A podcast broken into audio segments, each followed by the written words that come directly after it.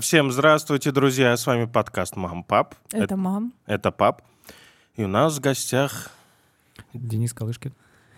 э, Это впервые у нас прям гость-гость, потому что я Денис, э, автор э, сети каналов сайта AskVC.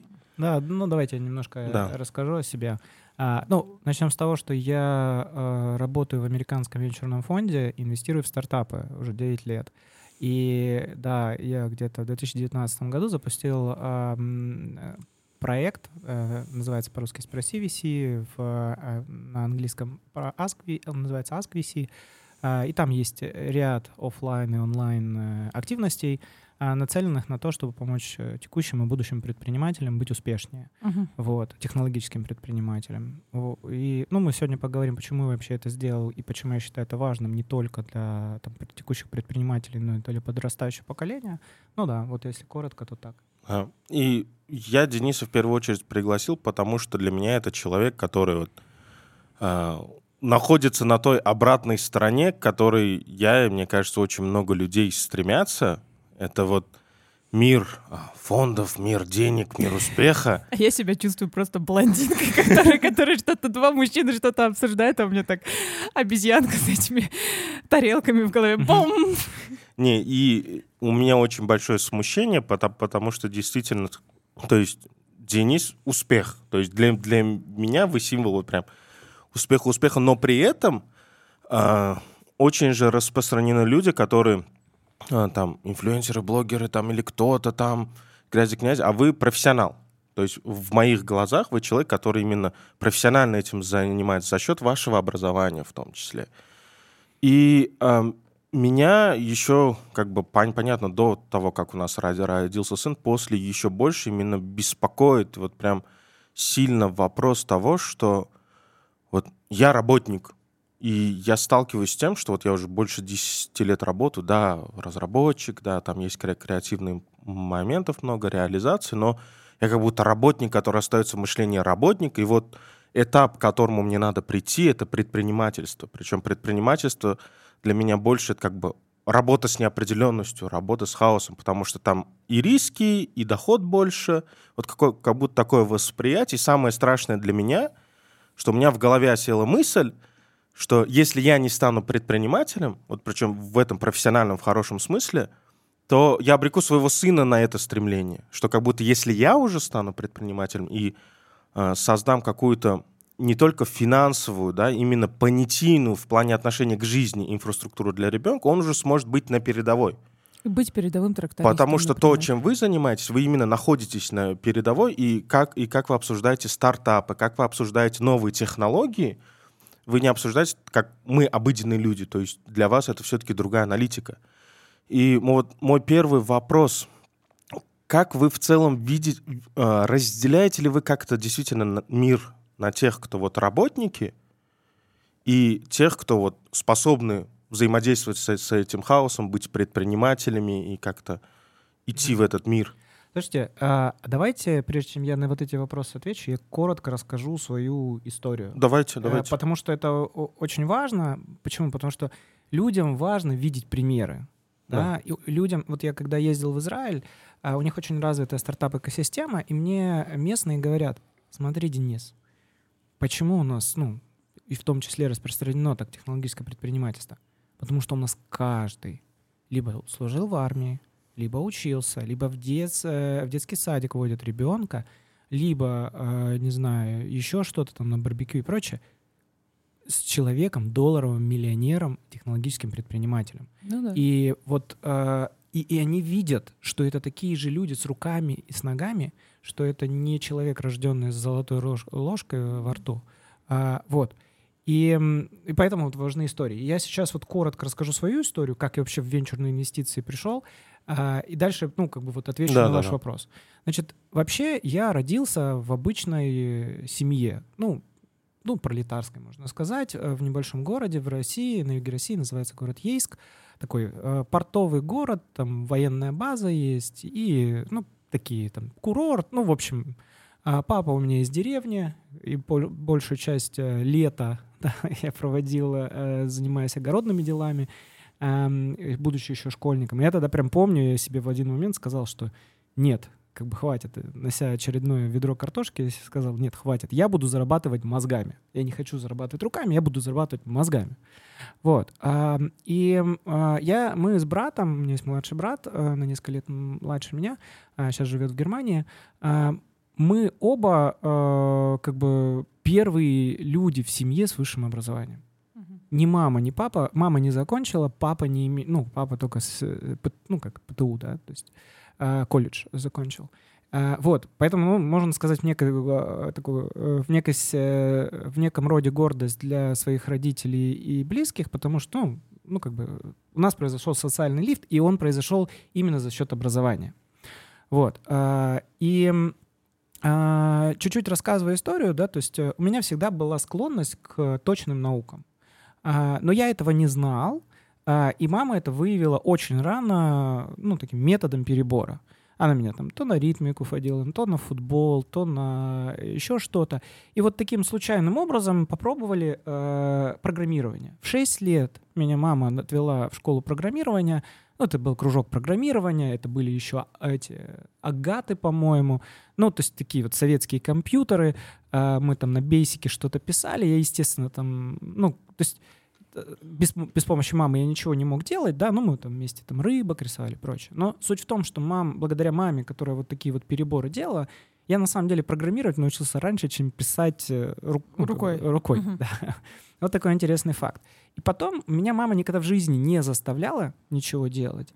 А она всегда объясняла, смотри, Денис, Вадик, э, смотрите, э, хотите жить лучше, смотрите, вот без высшего образования хорошую зарплату не дают надо учиться. Они родители, поскольку меня чуть более простые люди, да, они не могли объяснить, почему, да, ну. там это очень важно, они просто видели, да, и кем стать. А, и, но вот они меня постоянно поощряли, и ни меня, ни брата никогда не заставляли учиться. Мы учились сами, ходили на кружки, участвовали в олимпиадах. Я, допустим, на Всероссийской Олимпиаде по математике участвовал. А, и дальше моя жизнь, она такая череда случайностей, э, которые вот э, складываются, сложились, ну, вот, глядя назад, они сложились в одну линию. Если кто-то из вас смотрел а, есть знаменитое выступление Стива Джобса да, для выпускников Стэнфорда. Он нам рассказывает три истории, как они ложатся в одну линию. Вот у меня свои истории, но вот оно приблизительно так и происходит. И иногда, когда что-то происходит, я так думаю, ну, наверное, это для чего-то нужно, и вот пытаюсь э, э, пытаюсь э, понять, да, ну, там, попозже у меня там еще определенные события произошли, я в Бога поверил, ну, и так более э, складно а, все стало, но э, да, это о другом, да, то есть это еще о том, что физики верят в Бога и вообще, ну, то есть... Это же классно. Это куча противоречий, ну, на самом деле противоречий нет, как только вы попробуете изучить э, теорию кварков, то... А, даже так? Да. То есть к вере, можешь сказать, вы для себя обнаружили доказательства там, где Нет, другие ждут? Нет, э, да. доказательств нету. Я просто понял, что вся физика, которую мы знаем, это очень хорошая математическая модель. Угу. А как это в реальности работает, понятия никто не имеет. Но это хорошая математическая модель, которая позволяет строить заводы, пароходы, атомные ледоколы и прочее. Поэтому надо просто э, это так воспринимать и так этим пользоваться, потому что там же были да, философы, детерминисты, да. Да, которые вот говорили, вот там есть ньютоновская механика, все шарики там туда-сюда сталкиваются, человек из молекул, а, а в ньютоновской механике, если ты там задал координаты и, и скорости, угу. то все ты как бы знаешь в любой момент, куда система придет. И, и дальше люди делают, э, как бы, это все нормально. Э, все решено, предсказуемо да, рассчитано. И, и они делают вывод, да, все решено, все предсказуемо. И что напрягаться? Как бы если от рождения Вселенной все за тебя решено. Да. Даже если ты что-то там это, да. То есть вот это вот такая крайность, в которую не надо уходить, и не надо забывать, что ну, вот, все, что мы знаем о мире, это математические модели, которые в определенных пределах описывают какие-то вещи. Вот. И, Но есть это, пределы, есть пределы. суть в этом. И, и постоянно эти пределы как бы расширяются. Вот, допустим, там была ньютоновская механика, все, вот эти шарики летают. Потом пришел Эйнштейн и сказал, а скорость света конечна. Такие, да ладно. И потом его еще, он из академии ушел, со всеми поругался, а потом оказалось действительно скорость света конечная. Это прям отдельная классная история, как он всего за с 2000, он общую теорию относительности сформулировал, по в 1913 году, а в 1919 году а, ее доказали. А, и благодаря, благодаря звездам, кстати, доказали. Вот. Я потом расскажу, почему я космос Вот я поэтому говорю, что отдельный мир. Потому что все вещи и факты, ко- которые вы при- при- приводите, то есть для меня это... Мне как минимум надо гуглить вот эти вещи, и в обычном диалоге они у меня не, не выступают. Вот. Я извиняюсь. Да-да-да. Ну и, в общем, а, там дальше, э, вот чуть-чуть рассказывая про себя, а, соответственно, а, в школе я был самым таким примерным учеником. То есть отличник, у меня всего одна четверка, по-моему, была за все, там, ну или там парочку четверок за, за это, за, за, за там, красная, крас, это, за, за- золотая медаль, потом два красных диплома. А, И, э, соответственно, я ну, не знал, чем я буду заниматься, но вот такой вот, типа, буду учиться хорошо и буду Ну, как-нибудь зарабатывать. старательный, хороший ребенок, послушный. Типа да. того, да. А социализация как было? Потому Плохо. что же... А, Очень плохо. То есть то, что вот вы видите сейчас, я очень активно выступаю, делаю презентации, это результат ну, 17-летней работы над собой. Я был очень застенчивым парнем, очень необщительным интровертом. И, ну, то есть я сознательно себя ломал, когда вот я поступил в Московский физико-технический институт, я тогда приехал в Москву, ну, вернее, даже в Долгопрудно, не в Москву, и сказал себе, вот это новое место, здесь я себя могу поставить по-другому, и я целенаправленно над собой работал, чтобы стать более экстравертным, более э, общительным.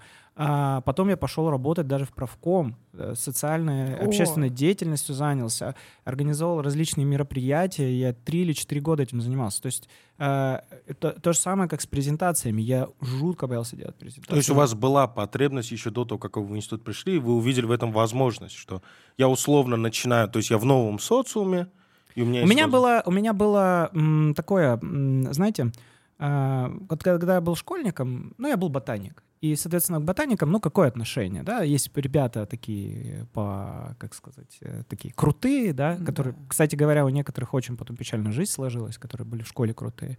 Девочки на таких не смотрят, правильно ведь, да? То есть, ну, такой чуть-чуть страшненький. Это, Ну, и- андердог. да, Да. И, и сложно, как бы, и вот в, в сложившемся социуме очень сложно было мне, ну, как бы, сделать по-другому, да, ну, себя понятно, поставить. да, потому что А, тем, более, тем, более, тем более никогда этого не делал. А, и, и были некоторые ребята, да, то есть такие же ботаники, как я, которые пытались играть в крутых. И вот я тогда смотрел такой, не, блин, я так не хочу. То есть если я ботаник, ладно, пусть я буду честным ботаником, но вот это вот под закос под, под крутых э, являюсь ботаником, нет, я буду ботаником, ну, короче, со своей фишкой.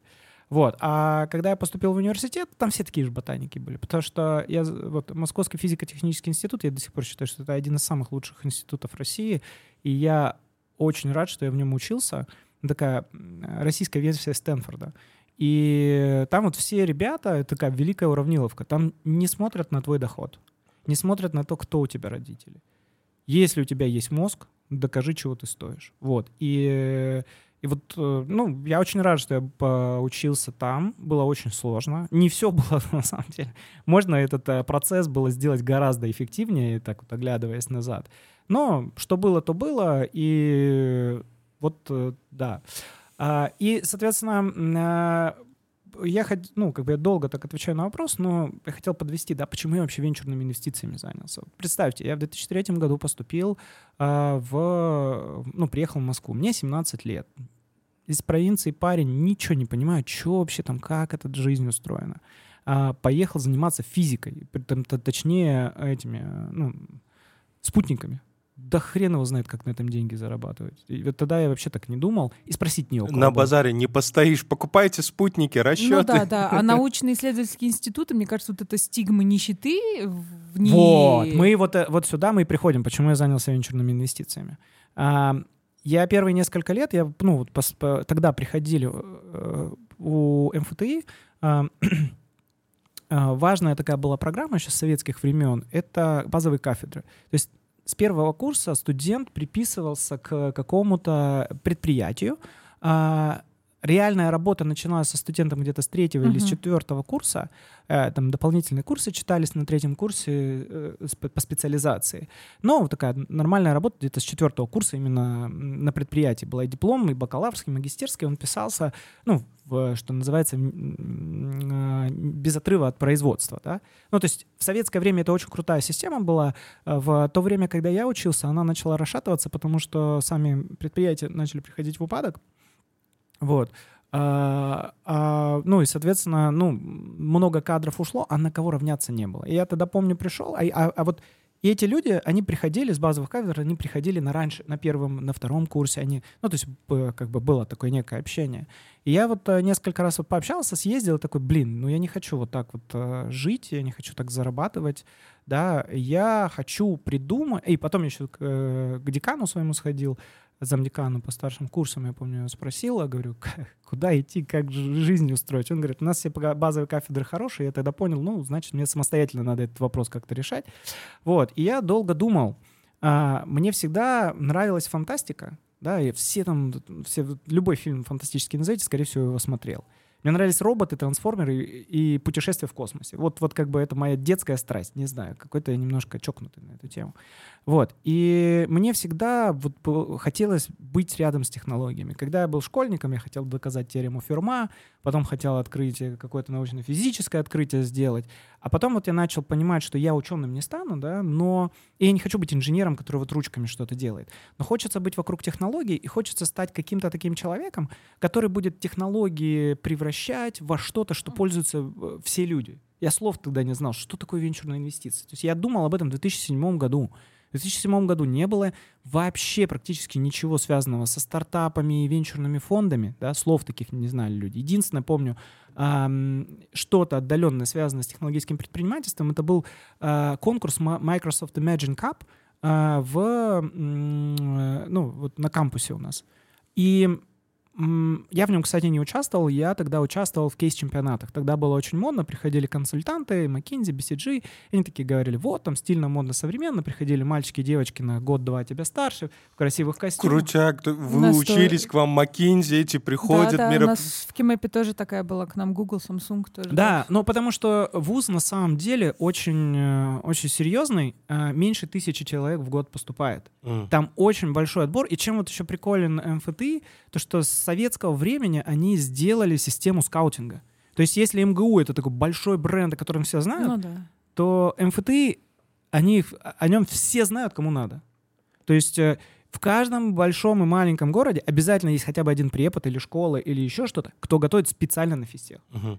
То есть э, очень сложно поступить, сложно учиться, э, очень много туда международных олимпиадников поступает и прочее, да, и вот как бы, и вот есть вот такая вот разветвленная система скаутов, да, то есть людей, которые вот так вот тянут, э, и это, ну, тянут мозги, и люди учатся. Именно поэтому все работодатели знают, что это круто, и там, ну, вот полно, то есть как бы тебе не важно, какой ты факультет закончил, как, что у тебя в специальности написано, ты говоришь МФТИ, Неважно, синий или красный диплом. Ну, слушайте, да, как вы сказали, аналог Стэнфорда, условно. Вот, то есть люди знают, что да, это как бы хорошее место, там базовые кафедры тоже делают, там Яндексы, всякие Сбербанки и прочее. Вот, э, поэтому да. И То есть приходили... это продолжается там? То есть можно, можно Я сказать, сейчас не знаю, но в целом я думаю, да. Я думаю, да, то есть инерция у системы большая в том плане, что созданный интеллектуальный капитал, он, м, это. И еще одна классная вещь сообщества выпускников, то что они такие, мы, мы такие вот, э, короче, мы можем что-то соорганизоваться и можем что-то сделать. Мгм. И вот, э, допустим, есть клуб выпускников э, МФТИ. Это чистая инициатива снизу. Чистая инициатива выпускников. И вот, например, если классная эта программа Физтех Альфа. Мгм. Каждый год выпускники кто сколько может жертвуют, и потом собирают резюме от э, первокурсников О, и дарят первокурсникам ноутбуки. Прикольно. Не всем, Круто. а тем, кто себе не может позволить. То есть Да. они дарят э, человеку возможность самореализоваться, хорошо учиться. Это, ну, это реально круто. Круто, да. Э, Очень вот. круто. И я даже вот, ну, я сейчас в Ташкенте нахожусь, я э, ездил, э, а, приезжали сюда эти выпускники, я то есть впервые э, встречу за, наверное, 30 лет в Ташкенте организовал э, встречу выпускников МФТИ, две встречи сделал за год. Много народу? Нет, было все там 20 человек. Ну, или- это Ну, не, прилично. да, прилично. ну, прилично, высшая да. школа экономики здесь 200 человек, да. Мгм. Вот. Это, кстати, вторая, вторая моя альма-матер. Я второе образование в высшей школе экономики получил, корпоративные финансы. Там-то я как раз узнал, что такое венчурные инвестиции. Короче говоря, отвечая на ваш вопрос, да, в этой истории. Сначала, в 2007 году, была идея, как-то хочу быть связан с технологиями, и как-то хочу превращать технологии во что-то, что пользуются люди. Я слов не знал, и я не знал, как это называется. Я думал, что ответом на этот вопрос будет консалтинг. А В 2008 году я начал рано работать, где-то с 2006 года там параллельно работал, там в IT-компании одной, и, и учился, да, совмещал. А, потому что, ну, как бы у меня родители, как я говорил, не очень богатые были, мне, ну, на все свои хотелки надо было самостоятельно зарабатывать, и было стыдно там деньги просить. Ну, вот Сколько вам лет было, получается, примерно? То есть, когда вы начали работать? 2006 год, получается, 21 год. Ну, вообще, на самом деле, я первый раз поработал в 18 лет. Мгм. Да, подра- ну, это были подработки. То есть я занимался репетиторством, я работал на стройке, я работал этим... ам, как он называется? Мы там, короче, ну, такая была мануфактура, мы там вручную собирали эти, раньше были такие ценники, сигареты. Э, этот, вот. И мы, короче, эти вот стеллажи делали вручную по ночам. То есть утром ходил на лабораторке, а по ночам вот эти вот клеил, потому что хотелось там... Надо было заработать денег, чтобы там иметь возможность, там, не знаю, ресторан сходить. Там, Так сделать все равно деньги, особенно первые деньги, они по-любому Са- воспринимают. не, самые, самые первые деньги, они самые ценные, потому что Да. ты эту тысячу рублей или сколько ты заработал, Да. ты прям ее очень, ты прям знаешь. И самое главное, что тебе никто не может э, как бы упрекнуть и сказать, ты как хочешь, так и потратишь. Вот захотел ты ее потратить, не знаю, там в бар сходить, ты потратил. Никто тебе ничего не, не указ, все как бы я хотел, я сделал, да. Потом идешь дальше, лапу сосешь и С чистой совестью за чисто- того. с- с чистой совестью, да. Вот, и, а, соответственно, а в 2009 году, когда вот был кризис, да, я не попал в консалтинг, а, и я считаю, что это самое лучшее, что могло со мной произойти, потому что позже я понял, что я бы не хотел этим заниматься. Я по... Мне один из моих друзей, я случайно увидел эм, магистерскую программу э, в высшей школе экономики, они обуч- переобучали э, инженеров на финансистов. Мгм. Э, Короче, если ты инженер, финансистом вообще нифиг стать. Вообще просто. То есть там, э, я помню, даже у нас такой момент был, э, у нас там, ну, рассказывали одну тему, когда я в высшей школе экономики учился, там, реальные опционы. Мгм. Вот, и там человек, ну, преподаватель пишет интеграл. И у нас пол, группа была экономисты, такие, блин, он сейчас еще интегралы пишет. А вторая группа была инженеры, такие, так, всего одинарный интеграл, ну, как бы пойдет, да, то есть ничего Подумаешь, Ничего страшного. Видели и пострашнее вещи, там ваши кватернионы, там всякие эти, бозоны Хиггса. Вот. Эм, И вот э, там как раз в высшей школе экономики был курс, э, и был очень... Он, наверное, еще, наверное, сейчас преподает Родионов Иван Иванович, если вдруг кто-то когда-то встретит его, привет ему передавайте, очень э, повлиял на мою жизнь. Он был таким практикующим private equity инвестором, в советах директоров компании сидел, очень такой, очень очень интересный человек, очень разносторонний. И я, вот он читал у нас курс по венчурным инвестициям. И я тогда пришел, это был единственный курс, который я вот от и до учил. Мгм. Больше всего мне нравился. Я все домашки делал не только за себя, но и за всех соседей, а, потому что мне было интересно. То есть я понял, что это то место, где я, у меня есть конкурентное преимущество, потому что, с одной стороны, это технологии, э, и коммерциализация технологий, о том, о чем я говорил. И я могу, как инженер, э, как технарь, я могу лучше в этом разобраться. С другой стороны, это финансы, куда я хотел попасть. И с третьей стороны, здесь как бы платят. Да? Вот. Плюс тут еще там общ- общение, там, ну, в общем. Коммуникация, да. Да, и так я вот как раз попал, впервые я начал работать э, в family офисе, да, не в венчурном фонде, family офисе. Family офис отличается от венчурного фонда, что это такой, а, по сути дела, фонд, но он не структурированный одного богатого человека. Одного или несколько богатых людей. Ну, то же самое они делают, там стартап инвестируют. Вот, и первый раз я начал работать в 2011 году. Меня пригласили на работу как раз-таки через э, э, клуб выпускников Высшей школы экономики. Мгм. Вот. А вообще э, из высшей школы экономики и из МФТИ очень много ребят работает и девушек э, работает в венчурных фондах и делают стартапы. Просто потому что, э, знаете, вот может быть кто-то из вас там что-то про стартапы слышал, он, наверное, он или она могли слышать такие слова тестировать гипотезы.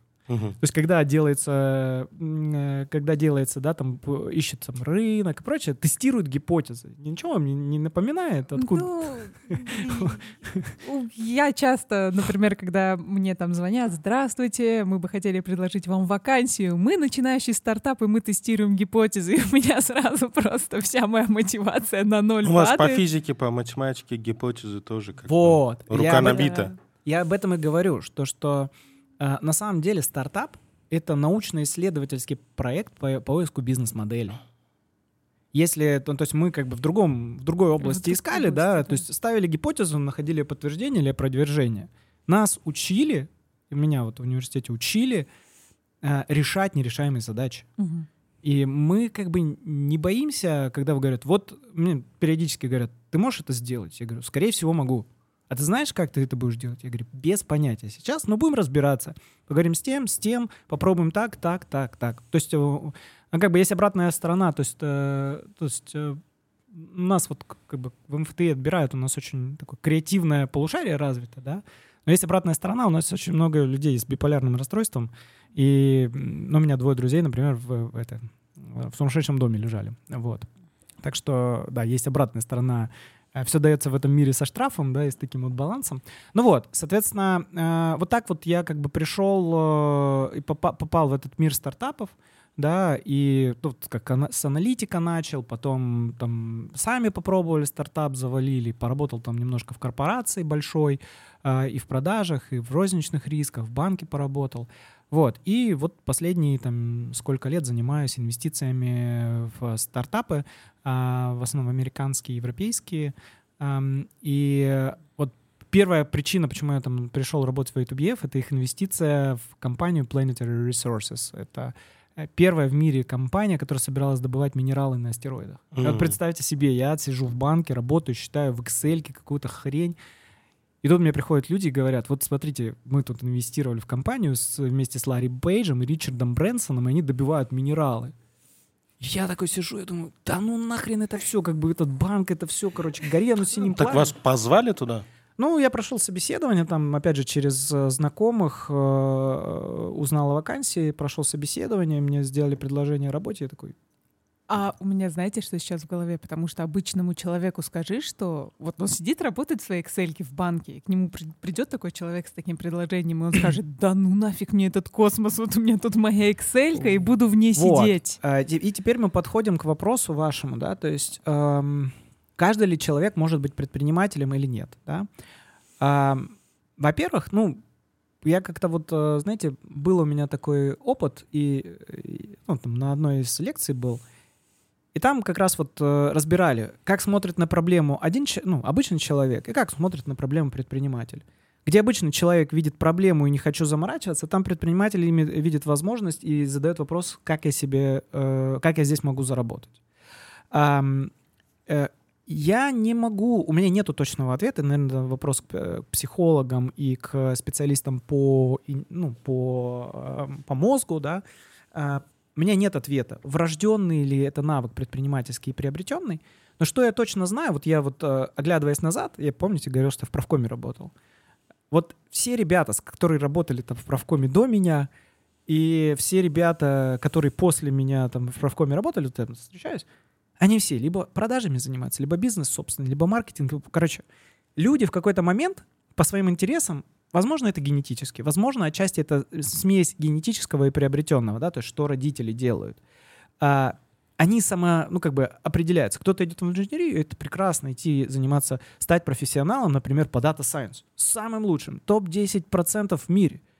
Им, человеку, если нравится этим заниматься, прекрасно, не надо его му- мучить, его или ее, и заставлять быть предпринимателем. Не всем это надо. Есть э, люди, которые хотят э, спокойно делать свое дело, быть профессионалами, э, получать достойную зарплату и развиваться как профессионалы. И Я их их тоже, надо. кстати, больше... Вот именно те люди, о которых вы говорите, это зачастую специалисты, к которым, э, скажем так, работы и заказы при- приходят. Очень, очень часто. Вот этот вот Вот, высокого а уровня специалист. А, а вот теперь второй вопрос, да? Первый вопрос. Я высокий специ- э, высокого уровня специалист, хорошо оплачиваемый, но я в найме. Мгм, Я не беру на себя риск, что будет или не будет заказ. мгм. А вот даже если вы как фрилансер начинаете зарабатывать сами, Да. вы уже предприниматель. Предприниматель, да. И мое ощущение, что все-таки в мире э, ну, гораздо меньше людей, которые готовы взять этот риск на себя. Э, вот. И м, обычно это люди такие, что-то мне вот не сидится на месте, да, то есть вот вы, например, задаетесь вопросом, да, я хочу, чтобы вот у меня там бизнес был, что-то вас внутри свербит, да? возможно, это значит, э, что, э, ну, что вы потенциально предприниматель. То есть если вы, кстати, если хотите, мы можем отдельно с вами поговорить, у меня есть там отдельное упражнение, да, то есть поговорить, э, то есть это в эфире мы не разберем это там прям, прям Сложно, целый путь. да. Не, ну это прям целый путь, да. То есть первое, на что надо за- задаться вопросом, а зачем предпринимательство? Ну, то есть вот вас спросить, зачем вы хотите быть предпринимателем? Огромное коли- количество ограничений в жизни, как будто есть ты не предприниматель. Вот. Но при О. этом многим людям ограничения нормально. Это я такой человек. Вот, по- пожалуйста. Да, я, да, у меня в голове очень много разных идей, но для меня не главное ограничение, для меня не главное деньги, для меня главное это какое-то служение где-то в голове. А Вот это правильная мотивация для того, чтобы запускать стартапы. Да, меня всегда спрашивают, э, типа, почему люди там в фондах работают, почему люди там стартапы запускают.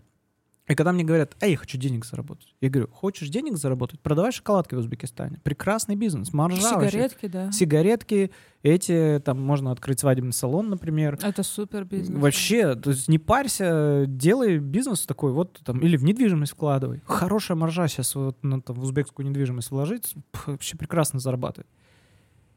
Предпринимай, ну, стартапами люди занимаются.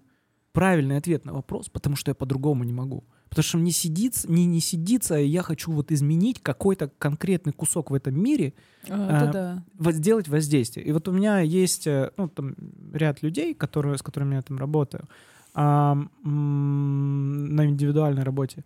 А, и я их э, как бы начинаем с того, что я даю таблицу такую, там 100 с лишним отраслей, в которые инвестируют венчурные фонды.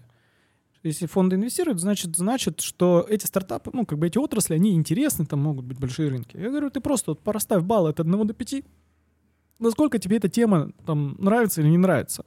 И потом я э, созванимся на час, я человека спрашиваю, а почему ты это выбрал? А вот это вот, а как, а как? И вот когда человек 20 лет, у него очень такой, у него или у нее очень широкий спектр, все интересно. Когда человек 30 или 40 лет, на самом деле там вот очень ограниченный Круг, спе- того, что считается важным и интересным. Вот. И, и соответственно, вот так вот можно ну, выяснить, да, вот эту внутреннюю мотивацию что-то делать. Да, и вот это вот некое служение, да, некое желание что-то изменить. Вот почему я, например, пришел к вам на подкаст. Ну, я надеюсь, что сегодня нас послушают родители, возможно, дети, да. И это люди, которые через 10 лет будут влиять на развитие мира Да. кто будет делать технологии, может кто-то из вас ракеты будет запускать или этот, да, осваивать Луну или Марс, да, вот, э, или еще что-то, или от рака э, ле- лечить людей. Вы сейчас меня послушайте, вдохновитесь. Потому что вот я сегодня пришел, потому что у меня есть миссия. Я ее долго искал, я ее выстрадал, эту миссию. Но миссия у меня такая — помогать людям, которые что-то хорошее могут сделать для мира на горизонте поколений. Начиная от ученых, заканчивая технологическими предпринимателями.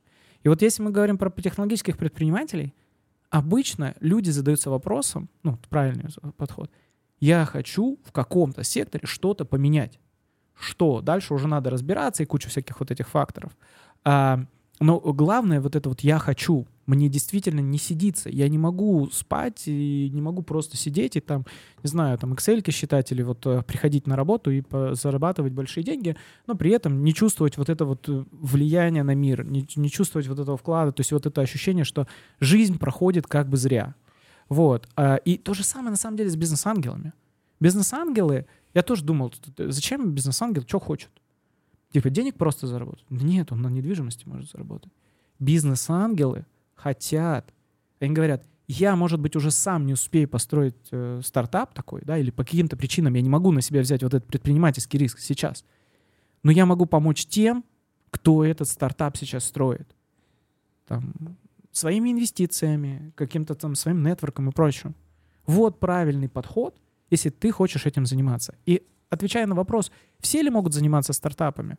Ну или статистически, статистически в любой стране где-то это порядка 1% населения. Вот, э, чтобы вы понимали, что это за люди, да, это те люди, которые раньше осваивали Америку, вот это там мореплаватели, Магелланы, вот это, это вот та же самая когорта людей. Их еще называют иногда лишние люди. Им вот не сидится в том месте, где как бы все устроено, все это. Вот, им, им нужно, им подавай какой-то вызов. Вот. Это точно, да. Вот. И э, таких людей, э, их, ну, если, на- если бы все общество состояло из таких людей, мы бы, наверное, кончились, да, то есть э, поэтому, наверное, ну, не каждый может быть основателем стартапа, но у кого получится, ответ э, очень неочевидный. Нельзя сказать вначале, получится у вас или не получится. У меня вопрос. Да. Дело, дело в том, что сейчас вот оно звучит очень э, красиво, зазывающе, но я как ро- родитель чувствую ощущение как будто вот этого страха подвоха. И вот оно, оно в чем заключается? Вот, возможно, вы, как человек, который по ту сторону находится, эм, есть страх того, что вот, окей, сынок, вот ты хочешь, вот тебе физика интересна, либо другое, и хочется ему сказать, сейчас мир такой, что если ты вот стремишься к научной передовой, а, есть гораздо больше возможностей тебе завтра это реализовать. И в том числе в материальном плане в жизни реализоваться. Мгм. То есть там тебе хочется астероиды захватывать, либо а, Мгм. новые микробы находить. Из- изучай, развивайся. Но с другой стороны, я как родитель беспокоюсь того, что завтра а, какие-то люди, дядьки с опытом, с подвешенным языком, завтра его с носом оставят. Либо э, им э, в жизни будут пользоваться, да, что вот он будет любимым делом только заниматься, и будут появляться в его жизни люди, которые, ой, слушай, классная идея, давай, давай сделаем, да, и он права купил, к примеру. И вот насколько э, в тот более высокий мир, да, где инвесторы, бизнес-ангелы, венчурные фонды, он является вероломным, вот условно говоря. Но давайте так. Э, Во-первых, я бы не сказал, что там высокий, невысокий мир. Да. Я все-таки считаю, что все люди э, ну, равны. И я, ну, вот есть, э, например, люди, ну, в которых в тяжелой ситуации оказались, ну, не знаю, там, остались без дома. Не всегда бездомный человек — это, э, ну, просто маргинал какой-то. Бывает, складывается по-разному. Мы бездомные. Ну вот. А, э, Бывают люди... То есть я бы не делил, что вот э, типа, те, кто технологиями занимается, это высшая каста, а те, кто там, не знаю, э, те, кто в ресторане обслуживает, это низшая каста. Это нет каждого человека. Каждый человек важен. Не, я скорее вот. про миллионеров, про Э, высокий, вот, то есть Да и, и- и тоже. Вот знаете, ам, есть э, люди, у которых очень много денег, а обратная сторона того, что у тебя очень много денег, тебе, от, от тебя все чего-то хотят. Все тебя дергают. И я верю, что и вот э, среди богатых людей есть, э, ну и я таких знаю, да, есть э, вполне искренние люди, которые чего-то хотят. Есть же меценаты. Ну вот возьмите, например, Рубена Варданяна. Да, ну, блин, ну это реально очень, ну, человек не только ради денег все делает. Вот. И, а, а у этих людей, да, они высоко сидят, э, и, ну, как бы откровения мало. То есть все кто-то от них чего-то хочет. Э, и вот такого вот, как мы вот с вами просто по душам поговорим, для них это, ну, роскошь. Вот. Поэтому, ну, как бы я бы не говорил, что там высшая, низшая. То есть у каждого, у каждого есть какие-то ресурсы. И вот на, и наоборот. Многие говорят, вот буду я там типа таким богатым, что у меня там много денег будет, вот тогда-то я займусь. Да фигня это. Ну, я приехал в Узбекистан. Сколько? 40 мероприятий провел? Там, ну, сколько там человек? 500, наверное, обучил. Что потратил? Ну, 50 долларов. И мой энтузиазм. Это вообще неправильная позиция, что если у тебя сейчас нет ресурсов финансовых, ты не можешь ничего сделать. Мы сейчас, благо, живем в обществе во многих странах, где работают как-никак социальные лифты. Э, Задумайтесь, сто лет назад хрен бы мы с вами вот так вот тут нормально сидели сейчас вот подкасты Ну, и вот это все понятно. делали. Да? У нас сейчас социальная мобильность во многих странах, она выше. То есть ты, ну, вот я, мой пример, ну, яркий пример, да, то есть э, э, можно благодаря там навыкам, обучению и прочему, а, можно изменить свою, там, выйти из там, класса, э, ну, такого, не, не, совсем бедного, но ну, как бы на нижней грани, да, там, среднего класса, и выйти в, в- ну, как бы там, ну, в гораздо более высокий уровень дохода. Это возможно. И более того, вот предприниматель, технологическое предпринимательство показывает, что вы можете благодаря мозгам, стремлениям и прочему, можете стать элитой, технологической элитой. И, м, пробле- ну, как бы, и мир сейчас движется в ту сторону, когда без технологий никуда. И если последние 10 лет, там, с 2010 года, да, по 2020 год а, прошел вот в технологическом мире под эгидой там software it's the world и давайте все вот это с помощью software, Потом к этому прибавилось машинное обучение и искусственный интеллект который вот сейчас вот он, он все меняет, и мы вот а, обычное население, да, мы боимся то, что вот, ну, допустим, чат GPT, мы смотрим, как он хорошо отвечает на вопросы, а где же мы, где человек, да, а вдруг мы останемся без работы, да, и мы боимся. Но я, честно говоря, верю, что не останемся мы без работы, а, это просто технология, которую мы, мы позже, и мы сейчас вот в процессе нахождения э, этого сосуществования, мы будем просто применять ее в повседневном мире. Вот, например, у меня дочка пользует, ну, там, купила жена эту колонку Алиса. Дочка с ней разговаривает, то, есть она даже не понимает, что это живой и неживой человек. То есть она задает вопросы, играет, рассказывает ей про свою собачку там и еще что-то. И вот ну, сейчас вырастет поколение людей, которые с роботами, с искусственным интеллектом на «ты». И вот э, есть вот эта вот э, концепция, что там искусственный интеллект — это там большой брат, который за тобой наблюдает, да, вот как у Оруэлла, да, говорят, что вот там агрессивный это. А есть другая концепция — большая мама. То есть, в принципе, то же самое, но что мама делает? Шапку надень, да. сынка, не простудись. Вот. И технологии, да, они наше общество, оно не сможет жить без технологий. Ну как, оно сможет жить без технологий, но оно будет жить гораздо хуже. Вот. И для того, чтобы, там, не знаю, чтобы мы вкусно ели мясо, например, а ну, как бы это в Узбекистане там без мяса вообще невозможно, да, то есть нет ни одного блюда, э, где, ну, как бы не было бы мяса. ну, серьезно. Но э, лет через 20 вполне возможно, что есть искусственное, естественное выращенное мясо, это будет роскошью. И э, для того, чтобы накормить население планеты, нужны будут технологии. То есть вот есть, допустим, агросектор развивается, да, агритех. Там нету единого решения, такого типа сделали что-то, мы применили искусственный интеллект и в два раза продуктивность вырастет. Нет, там, надо вот куча различных технологий использовать. И вот возвращаясь да, к технологиям.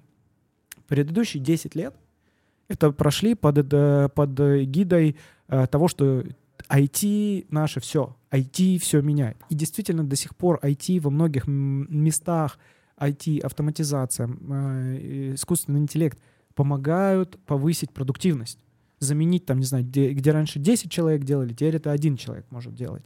И это будет продолжаться тренд. Но мы подходим к какой-то границе, где нужен следующий скачок. А следующий скачок невозможен без выхода в мир — да, потому что IT и машинное обучение — это все, что, ну, типа накопленные данные, и стоят компьютеры, на них что-то, да, и ты не воздействуешь на мир. А следующий шаг — это обвесить датчиками все, да, то есть IoT, и, и иметь возможность получать информацию с полей и как бы давать управляющее действие это механизмы, типа, ну, ты знаете, есть там автопилоты и прочее, да, которые э, помогают оптимизировать и делать действия уже вот в, в нашем реальном мире. Это следующий э, скачок продуктивности.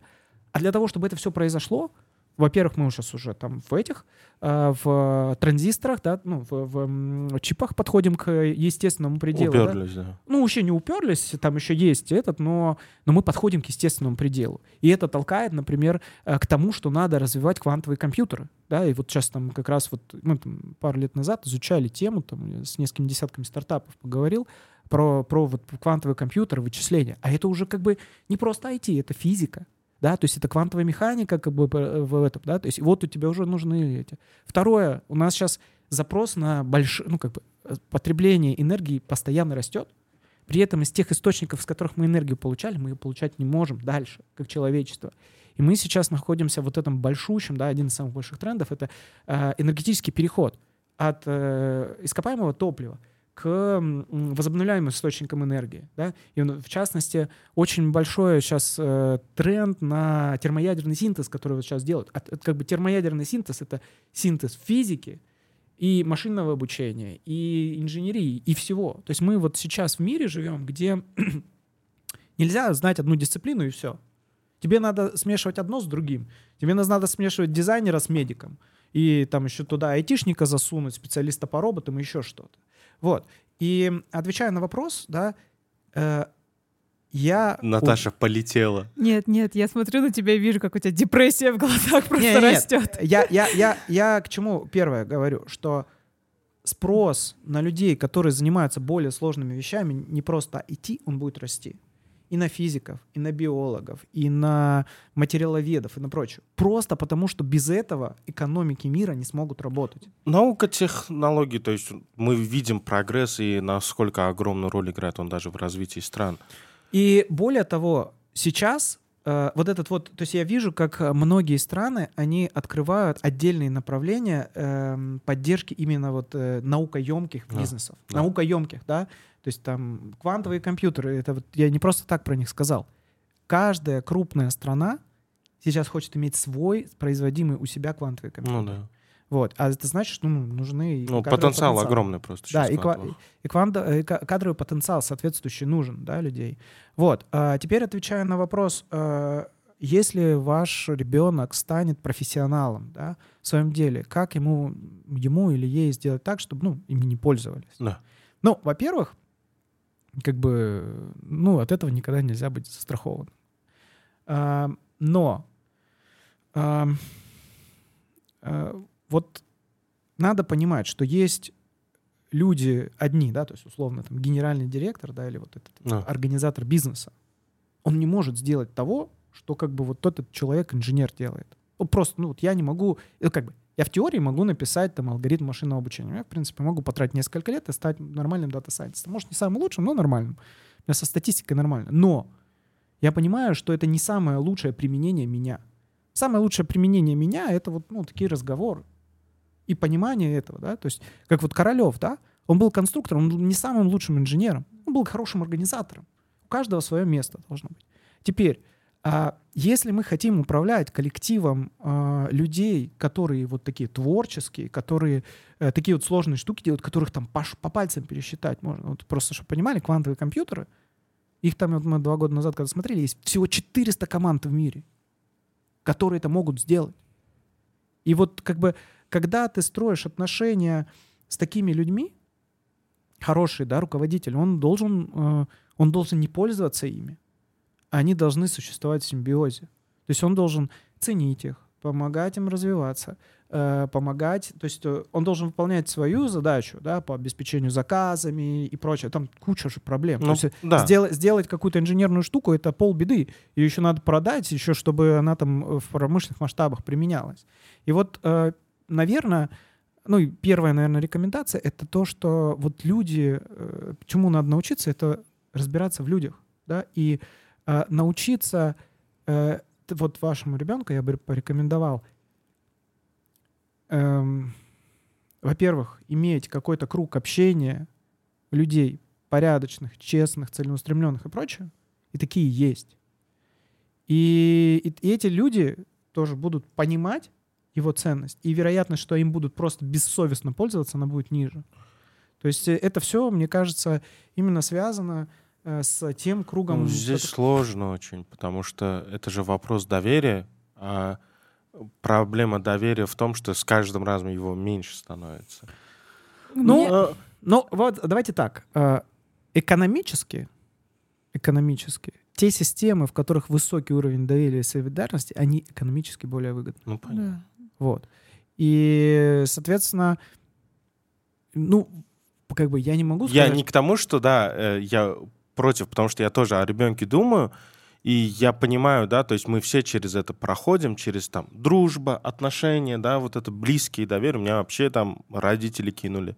И что, получается, нет в какой-то степени выхода того, что если ты хочешь, надо учиться разбираться в людях. Чтобы разбираться, нужно быть готовым к тому, что кто-то, да, не оправдает твое доверие. И оно же иногда бывает, вот как со стартапом, я могу представить, что человек может оказаться в ситуации, что вот рядом с ним инженер, там вот они там три года все строили, это все, и у него сейчас есть возможность там э, он получит там 100 штук баксов, а я получу полтора ляма, например. И, Мгм. ну, слушай, это же там...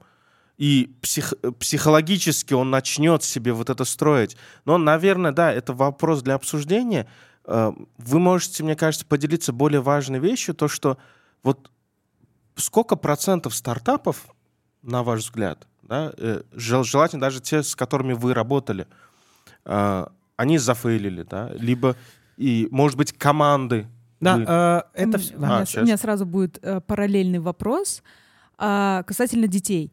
Насколько важно э, с раннего возраста, условно говоря, ребенка направить в правильное общество. А, вот в эту среду. Я не могу ответить вам Да. на этот вопрос, потому что я не педагог, да, Да. профессионально. Я отвечу только из своего личного Да, да, опыта. да, да, да. Мне ваш личный опыт именно. А, мой личный опыт показал, что благодаря вот там, тому, что я в гимназии, школе учился, что меня мама в кружок и прочее толкала, я достаточно рано оказался в кругу себе подобных. М. А, а когда я переехал в МФТИ учиться, я оказался в кругу еще более себе подобных. Я нашел свое племя. Да, это очень важно, потому что, вот, например, если про космос говорить. Вот я просто интервьюировал людей, которые любят космос, их родителей. Обычно это человек один в семье. И вот обычно это такое.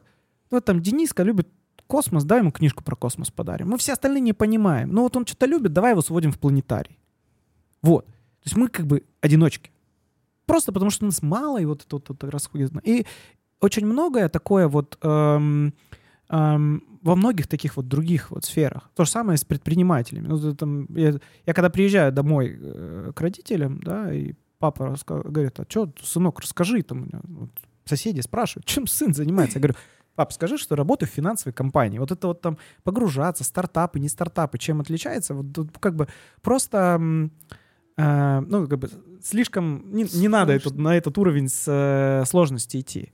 И э, вот когда ты один, да, и вот тебя все не понимают, то ты как бы думаешь, что что-то с тобой не так. С тобой действительно не так. Бро. Да. Но э, когда вас таких додиков много, и вы там ходите, вас всем, Я всем интересно. это. Да, Спасибо. ракеты, ракеты там строите и прочее. Вам легче. Вы такие, так оказывается, я не один. У нас, оказывается, больных таких полно, целых там, не Да, знаю, и это 20. не так страшно, на И- и самом тебе деле. есть да. Вот э, одна из проблем предпринимателей — это одиночество. Просто вот ты как бы... Вот вы, как папа, наверное, понимаете, да, что у папы как бы важная работа — это в любой непонятной ситуации делать умные такие брови и такой «я все управляю».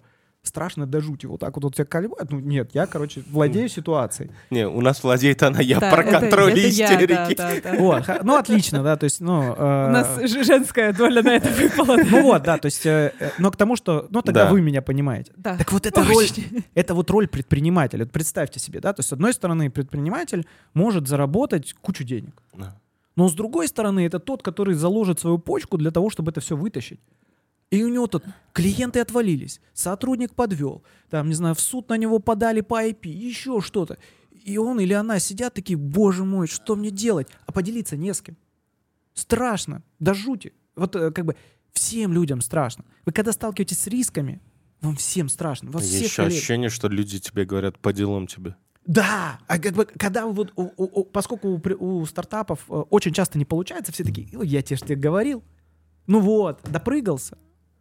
И вот и тебе сложно. А когда ты как бы в таком же обществе таких же людей такой, чё, провалился? Красавчик. Сколько потерял? Миллион долларов. Ну, Жалко, чё, но да. ничего, да. Давай сейчас разберемся, как, да. А еще очень важно, то, то- то куча всяких проблем сталкивается там с, с основателем поссорился, еще что там, не знаю. И ты вот Ну, сидишь, жизнь, да. да, и, и тебе э, как бы ты вроде как, Плавно вывели. На мой вопрос ну это видите так, Уровень. Да, э, и э, как бы, то есть отвечая на вопрос, да, то есть предприниматель, да, много может заработать, куча рисков, вот это вот одиночество там и вот это вот все, да. Э, человек в найме, да, да пусть да- даже там разработчик с опционом, ну у него какая? Ему платят зарплату, он еще может пойти там, если что, посудиться, да, чтобы ему там У него заплатили. проблем минимум, условно говоря. У него тоже есть проблема, но если э, компания закроется, он должен будет искать новую работу, но у него есть там определенное портфолио, там это, все. и как бы э, в мире не бывает чудес. Вы, наверное, сл- слышали фразу, да, э, кто не рискует, тот не пьет шампанского. Да, да, да. Вот. Откуда эта фраза идет? Есть в экономике такая м, концепция, называется кривая риск-доходность. Вот, там посмотрите, там по оси Y откладывается, сколько процентов годовых вы на вложение в какие-то инвестиции можете за- дого- э, заработать, а по оси X э, это вероятность того, что вы потеряете все деньги. Или какой-то процент. Вот. Соответственно, и э, кривая выглядит так. Чем выше риск, тем выше доходность. Не бывает сказки без риска, да, это, э, по-моему, Нагана говорил. Вот, то есть э, и, то, это- и то же самое применяется. То есть мало рисков, вот вы в найме, Ну, значит, мало заработать максимум опционы. Хотите больше заработать, больше риски. Вот. И э, отвечая на вопрос, э, сколько стартапов банкротится, вот я всегда говорю, вот вы, только у вас пришла светлая идея сделать стартап, 99% что у вас не получится. Именно этот стартап, именно эта идея. Но можно работать над тем, чтобы это было сначала 95%, потом 90%, потом 50%, и вот так вот постепенно, да. Вот. И всегда, когда вы делаете что-то новое, не обязательно, когда вы делаете бизнес. То же самое, вот любое решение в жизни, вам всегда страшно. Вы не знаете, чем это. Вас постоянно качает туда-сюда. И у стартапа даже есть такой вот мем была, да, такой синусоида. Да, это я, я типа буду стану миллионером, я умру бомжом. И вот там это. И период, одна минута, да. То есть постоянно колеблет. А, а когда вот этого колебания нет, то это значит, что вы действуете в зоне маленьких рисков, где все понятно, и поэтому у вас, ну, как бы все спокойно. Вот. А как в современном вот этом тревожном мире а, не бояться? Ну, я, я, я на это потратил 18 месяцев 15 тысяч долларов.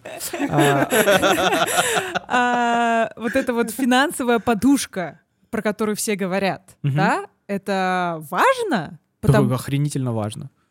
Ну, давайте вот, сейчас, да, мы... э, Да. Учитель, вы просто вот я еврейский ребенок, которого папа с детства «К- копи, откладывай. молодец, папа. От- вообще. откладывай. хороший, хороший папа, дай бог Нет, нет, у нас нет финансовой подушки. Вот. Ну, а у меня, а у меня страх с детства, что у меня нет в кармане денег, условно говоря. В случае чего, там, ну, вот, например. И э, я понимаю, что это важно взращивать. И Не, как- управление, управление финансами, я считаю, это один из самых важных навыков, который надо ребенку прививать. Правильно считать деньги, правильно уметь их как-то откладывать и прочее, потому что это просто в жизни пригодится. Ну, потому что, э, вот, например, э, есть вот самое минимальное правило, которое может делать любой человек. Заработали 10% того, что вы заработали, отложите. 10%. Заработали 1000 долларов, 100 долларов отложите. Неважно, оно там постепенно накопится. Да. Вот. И управление финансами это, это важная штука. Оно, конечно, хочется потратить все и там, типа, Да, уйти в да. закат и вот это все. Да. Это вот он, вот он такой, да. Это не значит, что этого нельзя делать никогда. Да. Но Но, наличие... а в, быт- в бытовой жизни-то это на самом деле все это и не нужно каждый, каждый вечер уходить в закат. Ну, да. На мой взгляд, да. Вот. Э, то есть, не, я считаю, что управление финансами, грамотная финансовая грамотность, вот это вот, это важный, важный инструмент. И э, вот мне очень нрав- понравилось, вот видео недавно смотрел, такие цитаты Джека Ма, да, который этот Алибаба сделал. Он же не был богатым человеком. Ну, он целеустремленный чувак. То есть вот это копеечка, копеечки, вот это вот все делаем. И в мире побеждают не, не э, спринтеры, а марафонцы. И стартап это, это про марафон. Если вы вот сейчас сидите и думаете, я сделаю стартап, и типа уйду в закат, там, не знаю, там с текилой, а, вы, скорее всего, уйдете только через 15 лет. И надо сказать, и первые пять лет у вас вообще будут печальными. Там вы, вы говорите, будет, может, ты на работу найдешь, ну вот это вот все. Что тут ерундой занимаешься, да? Все будет вас вот это вот. А потом, когда ты станешь там миллионером, тебе скажут, не знаю, повезло. Хера себе повезло. Вот в этом кто-то, кто-то, если смотрел фильм этот «Социальная сеть», Я смотрел. Во-первых, ужасный фильм, который испортил целое поколение. А, но некоторые вещи невозможно понять, пока ты вот, ну, не вырос. А, почему ужасный фильм? Потому что показаны только моменты выжаты, да, в хронометраж ложатся только такие как бы взлеты, вот эти все вещи.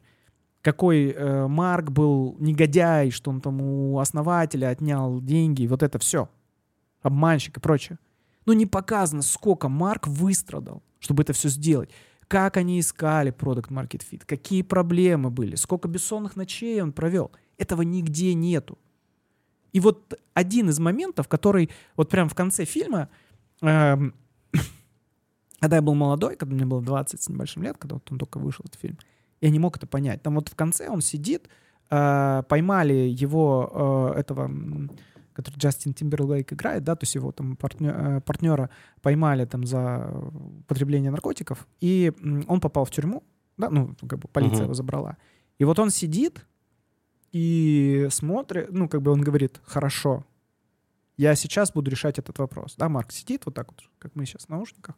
А, э, я буду, э, типа, положил трубку, и, и все. И он сидит, крутит вот эту карточку, у него написано I'm SEO bitch. Типа такая крутая. Но момент, который я понял только через 15 лет, ну или сколько, 10 лет, да, что какая горечь большая у этого человека. Потому что он сейчас сидит, он бы не хотел этого э, своего бывшего партнера, да, там что-то с ним делать. Но у него есть большая любовь, это компания, которую он строит. И он, как SEO, он обязан что-то сделать, чтобы минимизировать ущерб для своей компании. И вот таких решений у Марка и любого предпринимателя их просто гора. Но они просто некрасиво ложатся на хронометраж. Зачем об этом рассказывать? И поэтому мы всегда видим, там, не знаю, историю успеха, и вот э, э, современный масс-медиа, он как раз вот эти глянцевые журналы, история успеха, там, Forbes, Шморбс, вот это все. А мы не рассказывается, насколько же этим людям было тяжело, насколько вот это... И особенно те люди, которые своим трудом заработали деньги — да, построили технологические компании, да, там добрались, а, они же, как бы, они, почему еще деньги эти разумно тратят? Ты же не знают, что эти деньги стоят. Вот, и, честно говоря, я вот предпринимателей, технологических предпринимателей, не просто технологических, а то, в принципе, предпринимателей, считаю их героями, да, то есть вот супер, супергерои. Прям, потому что, ну, как бы взяли, пошли, сделали, то есть заморочились. Они реально переживают. То есть вот некоторые думают, что вот там они типа, просто деньги, деньги, деньги нужно. Да нет, они Э, они одержимы, они переживают, там, вот мы делаем какой-то продукт для какого-то человека, э, а как этот человек будет пользоваться, а что, и, и вот, ну, то есть э, это, это люди, которым не наплевать на самом деле. Ты хочешь вопрос задать? Нет, ты задавай. Я хочу успеть свои заготовки спросить. А, хорошо. Ну вот у меня, возможно, последний вопрос. А, я как-то слушала лекции по антропологии, там рассказывали про вот это вот марксистское мышление это условно говоря, что я жив, пока я работаю. Вот я работник. Вот uh-huh. это вот. А... И я прекрасно понимаю, что есть вот это большое поколенческое непонимание того, что ты не на заводе, условно говоря, ручками uh-huh. работаешь, а что-то предпринимаешь, да, uh-huh. ты зарабатываешь мозгами. И я прекрасно понимаю, что у меня, например, есть э, отчасти вот это вот марксистское мышление того, что если я не иду утром там в 9 утра на работу, я прям лох. Я вот неуспешный человек. У меня uh-huh. как будто бы есть вот эта вот какая-то стигматизация внутренняя. И я прекрасно понимаю, что у людей, как ты называешь, высшего класса, они от этого отошли. И хороший вопрос, как прийти к тому, что ну, работа это не только в 9 утра, с 9 до 6, да, и это не только работать на дядю, вот ты тоже же правильно. Ну, это служение. Ну, смотрите, смотрите, во-первых, мы с вами э, предыдущее поколение. Какое там это поколение? Z, кажется. Нет, Нет Z, не Z, Z, Z, Z, это, на, на наши, наши дети. Да, да, да, да. И они, может быть, уже даже следующее да, поколение да, да. Это, как после короны. Вот. А, мы поколение, и, и причем мы поколение, да, э, выросшее в постсоветском пространстве, в, в эпоху больших перемен и перехода, ну, то есть сначала наши родители все обеднели, потом мы как бы э, благодаря ну, развивающейся экономике мы как бы стали чуть-чуть богаче, чем наши родители. Да? И поэтому у нашего поколения, ну сколько, наверное, 30, сколько вам лет? 30? 30. Мне 30 ровно. Ну, 30, там, мне сейчас 37. Мы, наше поколение, это поколение тех, кто фигачили. Ну да. Фигачили. И мы считаем, то есть вот я когда учился в университете, круто было по 15 часов в день работать. Да. Ну да. Вообще. Да, да, да. Поколение Если следующее... ты не умер, не работал. Да. Да. Но уже поколение, которое 10 лет, на 10 лет нас младше, они нас смотрят как на дебилов. На дебилов, действительно. И, и мы говорим, да, вот сейчас вот этот поколение, э, как бы сейчас вот можно услышать, да эти зеды работать не могут, да вот они криворуки и вот это все. Знаете, что это такое? Тургенев, отцы и дети. О, боже! Серьезно вам говорю. Вы, да. вы в ее сердце запали. Да, я недавно перечитывала, и у меня просто случился какой-то Вот я, Кошмар в голове, потому что это как будто бы мне мою жизнь прям рассказали. я просто говорю про то, что новое поколение, более молодые поколения, они по-другому смотрят. Они говорят, вот задают вопрос, а чем, а как я буду развиваться здесь? Да, да, Да. И мы говорим, да чё, дебил, хватай лопату и работай. да. Мы же так говорим. Да. Да А тебе сказ- деревни не хватает, картошку не Во, копал, во. да. Барана не водил, как ты Во, говоришь, да. Да, но кто сказал, что мы правы? Да, абсолютно неправо. Во. да. И э, новое поколение, да, оно задается смыслами. А зачем я это делаю? Но э, как бы почему? Потому что оно родилось и выросло в другой среде. Вот сколько, э, у вас один ребенок, да, Да. ему 30 лет, да? Ну, то есть для, для узбека это, в принципе, как бы поздно и Да. мало. Да, ну мы Да. прям, да, Да, такие други- олдскульные, да. Не, я Не, на- виду- наоборот, а new school, которые, да, да, там. да, да, то есть э, как бы э, э, мало детей поздно родили, да? Да. Э, Я такой же.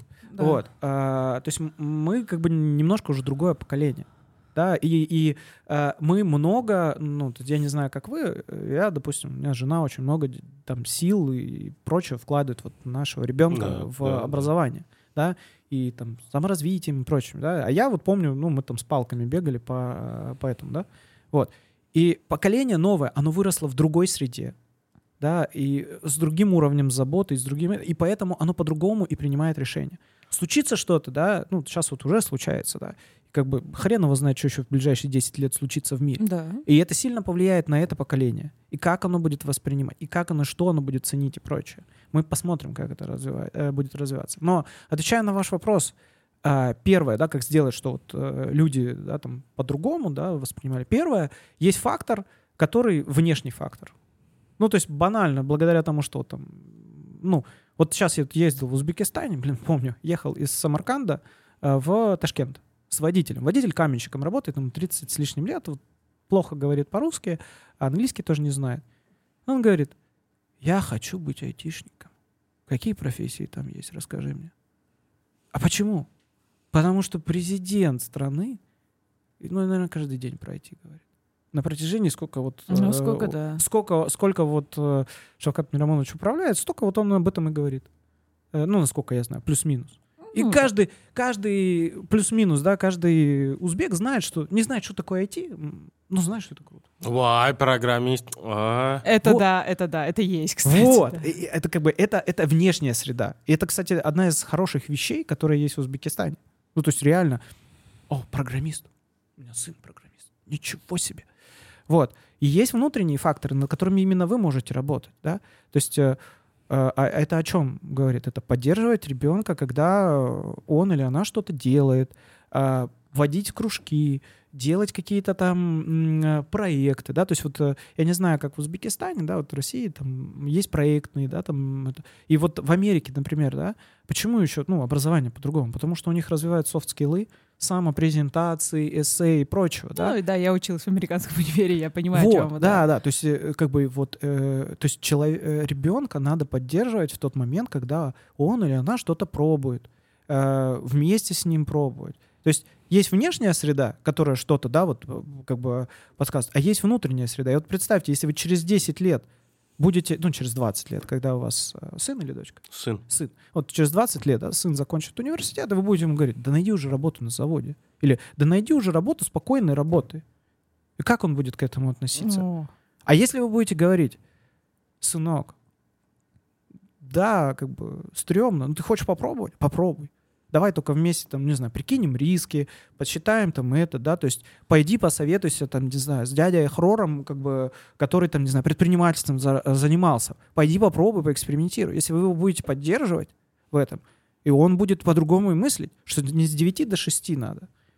И, есть, и сейчас, кстати говоря, одна из вещей, которая, по крайней мере, вот, ну, поколению, которое на 10 лет нас младше, 10-15 лет нас младше, э, по крайней мере, вот, которая вот в, больших городах России живет, а, в отличие от моего поколения, они с родителями более близки. О, да, о, А- да, Они больше делятся. да, Родители являются большим авторитетом. да. Вот. Поэтому, ну, это вот пре- Это преимущество, факт, которое... да. Это преимущество, которое можете использовать. Если вы э, считаете, что вашему ребенку, ну вот э, важно, чтобы именно, ну ваш ребенок, да, там имел вот такие soft skills, да, там пробовал, э, искал вот э, как как развиваться, вы должны его поддерживать в этом. Ну, Не, не слепо, да, то есть э, не слепо там вот, ну, боготворить, и когда он Ну, да, делает ты, ошибки. ты, ты, ты все, ты молодец. Да, да, да. Но, ну, как бы, как бы начни с себя, да, то есть помоги. Да. Весь мир, будет- Да. весь мир, весь мир сразу не поменяется. Но прикол в том, что сейчас такие люди нужны. Потому что, вот, например, я в Южную Корею ездил, государство минимум 10 лет вкладывает миллиарды долларов на то, чтобы переучить э, корейцев, которые привыкли работать на корпорации отсюда и до заката, в предпринимательство. О, да. Да. Люди, предприниматели нужны, потому что нужны, нужно куча проблем решать. А эти еще проблемы не все торчат. Он там есть этот ESG, sustainability. Сейчас э, тут вода будет кончаться, энергии, там еще что-то. Вот. Сейчас ближайшие 20 лет проблем будет «будь здоров». Уже, вон, посмотрите на климат. Вот. И, а это могут только решить люди проактивные, с э, нестандартным мышлением, которые умеют создавать коллективы э, кросс-дисциплинарные, которые э, умеют посмотреть на задачу с другим углом. Это люди не, не ходят с 9 до 6 на работу. Потому что я вот как ну, несостоявшийся ученый вам скажу, научные открытия не придумываются в лаборатории. Они там потом проверяются. А придумываются они вообще в необычных местах. Вот у меня, например, есть э, такое место силы. Я, вот, у меня тут есть пару кварталов. Я хожу вот э, вечерам а, в 9.30, когда уже так это стемнело, шума мало. Мне, кстати, вот что в Ташкенте нравится, не так сильно шумно. То есть можно даже по центру города, там, не знаю, в 11 вечера, если будешь ходить, там птицы поют, можно услышать. О, да. А мы наоборот прям совсем тяжко. от Не, ну мы шума. поэтому по махалям гуля- гуляем Ну внутри. да, Ну вот, внутри, Где да. Маши мало. Ну вот, и, и, соответственно, и вот какие-то вот такие необычные э, идеи, они приходят в то место, где ты не, ну, в, те- в том месте, в той ситуации, где ты вообще не думаешь, да, то есть э, где ты, и то есть, не знаю, ушел в горы, например, я помню, вот ходил, ушел в горы на два дня, отключил вообще от интернета. И мозг начинает по-другому мыслить. Возникают вот эти ассоциации, ассоциатив- ассоциативные ряды. Вот. А в то время, когда человек э, вот это с 9 до 6, и постоянно у него вот это вечно не хватает денег, и нету времени ни о чем подумать, человек не может решение хорошее придумать. И вот, к сожалению, очень много людей сейчас вот в этой вот ловушке проживания чужой жизни. Я как-то подбирал статистику, 75%, 75% людей несчастны, они не любят свою работу. Они меняют время на деньги. Да. Вот, вот я про это и говорю, про работничество, да, и то, что э, ребенок, то есть как будто если ты любишь своих детей, ты всегда будешь стремиться к тому, чтобы им не приходилось работать. Вот, ну, хочешь инженером, хочешь на заводе, э, хочешь, вот, знаете, там, вот, вот это слово- стремление слово- условия создать. Слово, слово «приходилось», а, оно имеет эм, отрицательный оттенок, что как бы вынуждение. Но можно же, э, чтобы, э, э, как это сказать, какое положительное это слово? Чтобы они наслаждались работой. Она может быть в найме, но человек может любить то, что он делает. Не, ну вот о том-то и речь. То есть Вот. сейчас ребенок э, захочет, например, ну вот нравится ему улицы под- подметать парни. К примеру, вот он получает кайф от этого процесса, и в данном этапе жизни он думает, ну полгодика хочу вот просто ходить, ходить А пусть подметать». это, э, мне кажется, кра- э, круто, э, если вот он ему, там, не знаю, 12 или 14 лет, пусть пойдет поподметает улицу. Да, да. И это нет, да. Не, это на самом деле... Я, кстати, вот одна из вещей, по которой в Узбекистане тоже, ну, мне кажется, прикольно. а, люди, которые, у которых есть, э, да, вот, там, у родителей бизнесы, де- дети летом начинают достаточно рано помогать там с продажами Да, и прочее. да. Это вот э, как бы э, опыт зарабатывания первых денег, опыт зарабатывания, ну и опыт вообще такой предпринимательской работы, он, мне кажется, важен. Не важно, что он делает, важно, что вот он как бы, ну, Ладно, я потом свои вопросы задам, потому что задавай. А я ребенок условного предпринимателя, потому что у меня папа лысому расческу продаст. ага. Это из Советского Союза человек, который там, ой, 200 грамм сахара с, там, с мешка надо продать. Он работал всегда за складом на продуктовой базе. Мгм. И вот вы сказали про 90-е, что родители обеднели, а у меня наоборот. Для Мгм. моего отца 90-е это было прям, ну, супер время. Это когда у тебя все двери Об открылись. этом, об, этом, об этом я и говорю, что предприниматель смотрит на любую ситуацию как на некую возможность. Да, но... А мама у меня инженер. Она инженер-ирригатор, она Молодец, принимала, да, вот в Узбекистане вот эти всякие ГЭС, ГРЭС и вот это все прочее. И она на папу смотрела как на вот каким-то вот этим своим мещанским взглядом, что, о боже, торгаш! А, как-то вот пренебрежительно. Ну, во- это проблема постсоветского пространства, Да. когда предприниматели, ну, мягко говоря, ненавидят. коми- ком- коммерс, вот это вот все, да. сп- Спекулянт. Спекулянт, да. И у меня а, тоже отложился вот этот вз- как бы страх того, что там как, как, как, как так можно продавать? Как, как это, это? Ты же обманываешь Нет, там человека. скорее, Не. как можно делать деньги? Да, да. А внутренний О, вопрос, вот как можно делать психологически он деньги. такой. Да, да. А можно эту э, кар- картинку развернуть в другую сторону? Посмотрите на человека, которому нужен сахар. А, ну да, да, да. Ему же кто-то должен продать этот сахар. Он же его как бы не пойдет сам тростник выращивать и перерабатывать. Нужен, ну кто-то же должен продать. А давайте тот, кто будет продавать этому человеку, буду я. И давайте э, я сделаю так, чтобы он получил хорошие очистки, чистый сахар в красивой упаковке и прочее. То есть можно на это посмотреть со, со- со стороны. Я сейчас с него срублю денег, а можно посмотреть со стороны. Я буду спасителем этого человека, и я ему сделаю так, чтобы он получил самый лучший, самый нужный ему сахар. Чтобы он остался доволен, чтобы у него ребенок э, э, попил чай с сахаром, например, или еще что-то. Да, То есть это, да. это вопрос отношения к ситуации. Да, э, исторически сложилось так, что, ну, первые... Ну, как бы, смотрите, экономика вначале развивалась, да, в, когда перестройка была. Э, она развивалась так. То есть ты просто... У тебя есть товар, ты привез, ты продал его. Да, И да. именно поэтому э, много предпринимателей первой волны, э, они обанкротились. Ну да. Потому что они работали в ситуации, когда э, бизнес, у него была очень большая маржа, и можно было вообще не париться там про каналы сбыта и прочее. Но сейчас-то уже совсем другая ситуация, другой мир. Сейчас на простом маркетинге, типа, вот у меня есть кирпич, ты купи, не выйдешь. А особенно, когда мы говорим про э, технологическое предпринимательство. Там вот это слово тестировать гипотезы, вот это там все решения, при- основанные на данных, там все промеряется и прочее. Там сидят совсем другие люди, которые совсем по-другому применяют решения, которые там тестируют, которые а, ходят в поля, общаются с клиентом, которые пытаются понять, а как сделать так, чтобы продукт был лучше. И это не втюхивание, это уже совсем другая история. И те люди, которые работают продуктами, даже вот в Узбекистане, у меня, допустим, друг работает в э, Paynет, продукт-менеджером.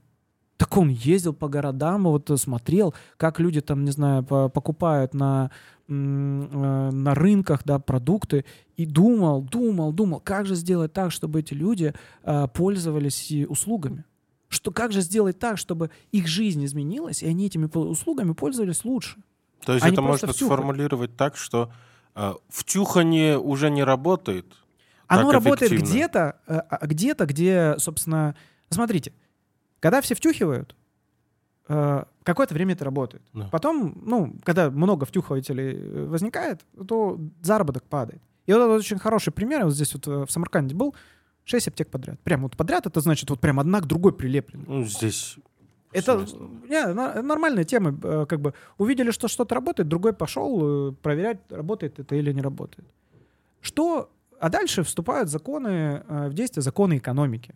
Вот в, в отличие от законов физики, которые вот ты сразу как бы решил, что силы гравитации нету, она есть, ты как бы ты сразу получил по лбу. Вот за законы экономики их можно какое-то время нарушать. То есть они не прямо вот мгновенно дают ответ.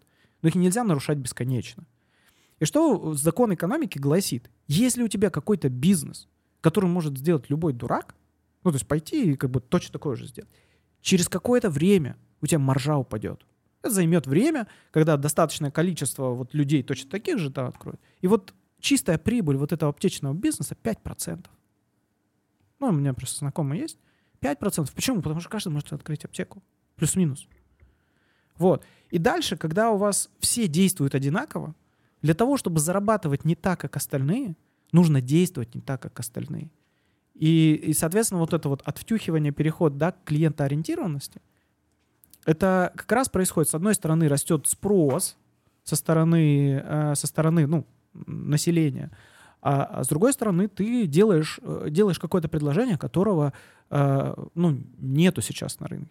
И поэтому вот сложные бизнес-модели, клиентоориентированность и прочее, они как раз, это просто чисто экономически выгодно туда движение. И мы вот сейчас во многих секторах, мы к этому и переходим. Что недостаточно просто привести книжку. Надо привести хорошую книжку в хорошем переплете, чтобы человек был дома в это время и прочее. Да? То есть постепенно растет спрос на качество. Вот. И предприниматели новой волны — это ну, вот люди, которые вот, э, обеспечивают это качество. И если... Вот у меня тоже есть э, выпускник МФТИ, эм, в России основал Вкусвилл. Сеть магазинов Вкусвилл. Да? Значит, почему он его сделал? Потому что когда у него жена родила, нормальной молочки не мог найти. Человек ездил по э, этим, по Подмосковью, и у фермеров, да, натуральные продукты закупал. Сам привозил это. То есть, ну, как бы, это втюхивание. Если он там мамочки в э, каком-то спальном районе доставил, э, дал возможность покупать молоко ну, от фермера, это не втюхивание. Вот. Поэтому, и я к чему это говорю, что э, в любом направлении, в любом бизнесе э, можно сделать так. Это все зависит от внутреннего состояния человека.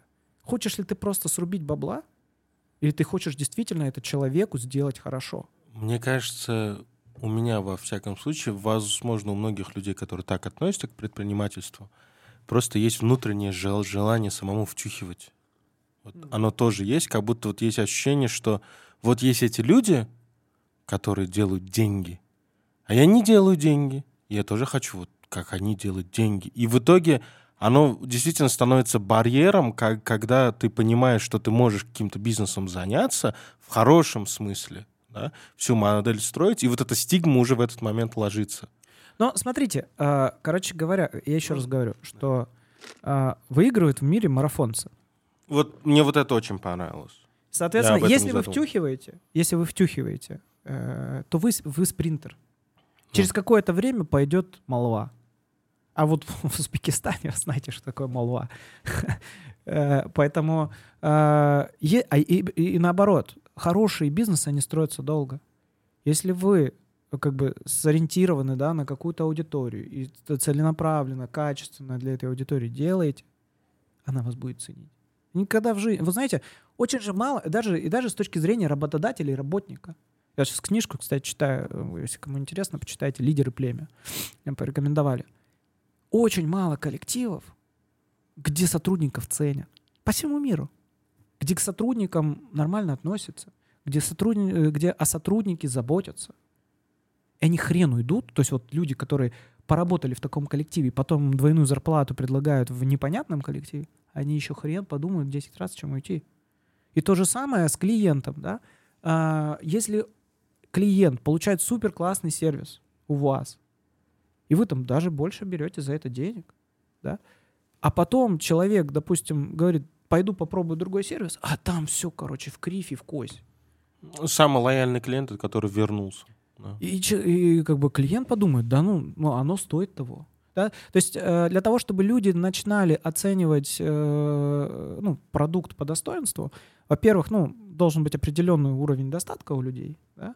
Вот, э, просто чтобы ты не экономил на еде, да, то есть если ты как бы, у тебя весь, доход уходит на еду, да, и ты смотришь там по, жел, по желтым ценникам, где дешевле, конечно, ты вряд ли, вряд ли ты сможешь продать такому человеку какие-то вещи. Но с другой стороны, есть вот такие, вот, ну, то же самое в Узбекистане, да, то есть даже если я, допустим, не очень богатый, ну, блин, я буду мечтать о Мерседесе, да, то есть, ну, как бы я могу себе позволить только... Ла, ла, У нас Кент недавно на Мерседесе приехал.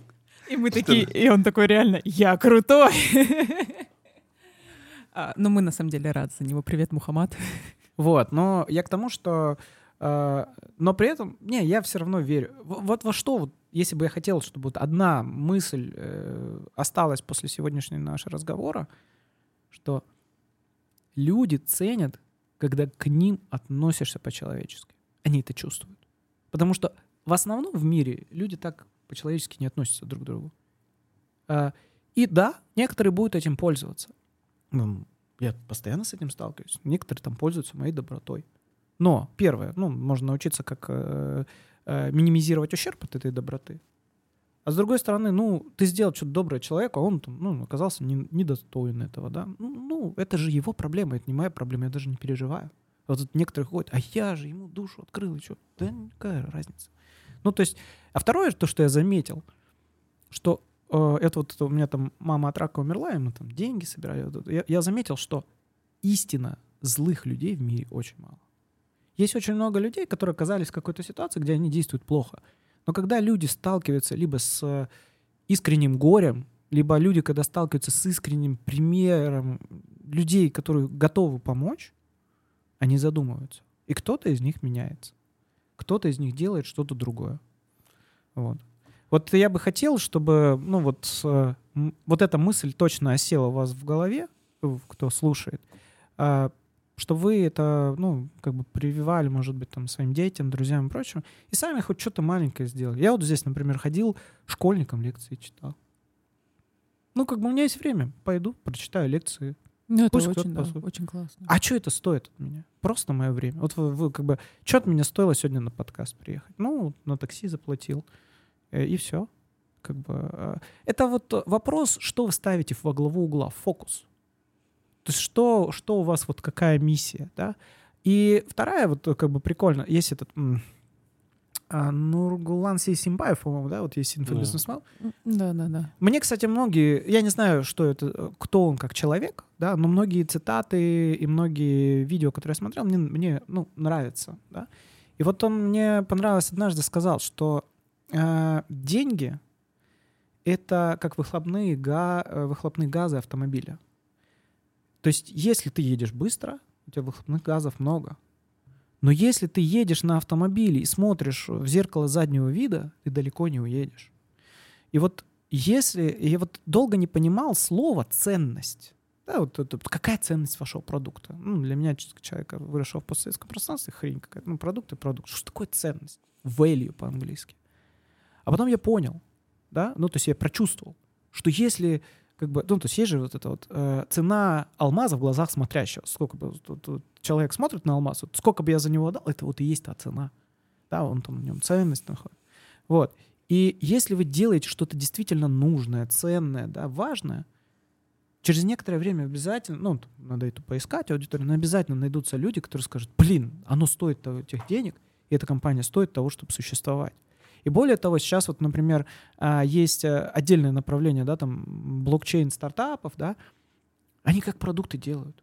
Они сначала создают сообщество какое-то людей, а потом задаются вопросом, а что этому сообществу надо? Понимаете? То есть, э, не, ну, как бы, э, предприниматель — это человек, который вот такой наблюдательный. Он не то, что то есть э, там э, есть один подход, да, это называется действовать из первых принципов. Ты такой смотришь на что-то, ну это сто процентов надо. Ну, допустим, термоядерный реактор. Ну, как бы как ни крути, как ни верти, даже если большинство человечества сейчас это не понимает, он точно нужен. Да? А есть второй момент, да, то есть второй тип бизнесов, который вот часто IT делают, это вот то, что называется customer development, пойти поговорить, да, то есть собрать информацию из внешнего мира э, и сделать то, что люди просят.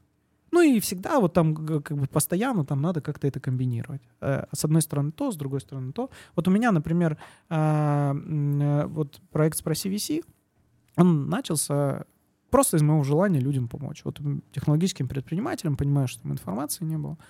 Вот. И я сделал 70 вебинаров. 70 вебинаров. Почти все волонтерское было. Ну, то есть я никому не платил из спикеров. И как я делал, да? То есть первое — у меня есть определенная экспертиза, я просто понимал, что это надо рассказать. Второе. Ко мне приходили предприниматели, говорили, все классно. И вот когда меня спрашивали один и тот же вопрос несколько раз, я задавался, а действительно ли он важен, и как, кто мне может про это рассказать, я находил спикер. И третье. Ко мне приходили спикеры и говорили, блин, Денис, ты такой классный, да, мне так нравится, что ты рассказываешь. Я тоже хочу внести свою посильную лепту. Смотри, что я умею, что, о чем я готов рассказать. И дальше я садился и думал, блин, это же действительно классно. И вот э, так рождались, вот э, так рождался какой-то контент. Да? И оказалось, что благодаря вот этому контенту собралось определенное ядро, племя людей, которые вот, ну, разделяют какие-то ценности. Я это сразу не понимал.